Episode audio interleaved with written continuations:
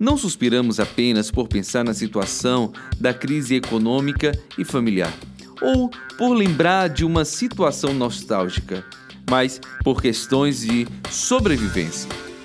Cientistas da Faculdade de Medicina de Stanford identificaram o mecanismo fisiológico desse processo. Na verdade, suspiramos para evitar o colapso dos alvéolos em nossos pulmões. Um grupo especial de neurônios dispara o suspiro exatamente para evitar que níveis de oxigênio e gás carbônico fiquem alterados. Ou seja, suspirar é um comportamento de sobrevivência primitivo humano. Ah, que saudades!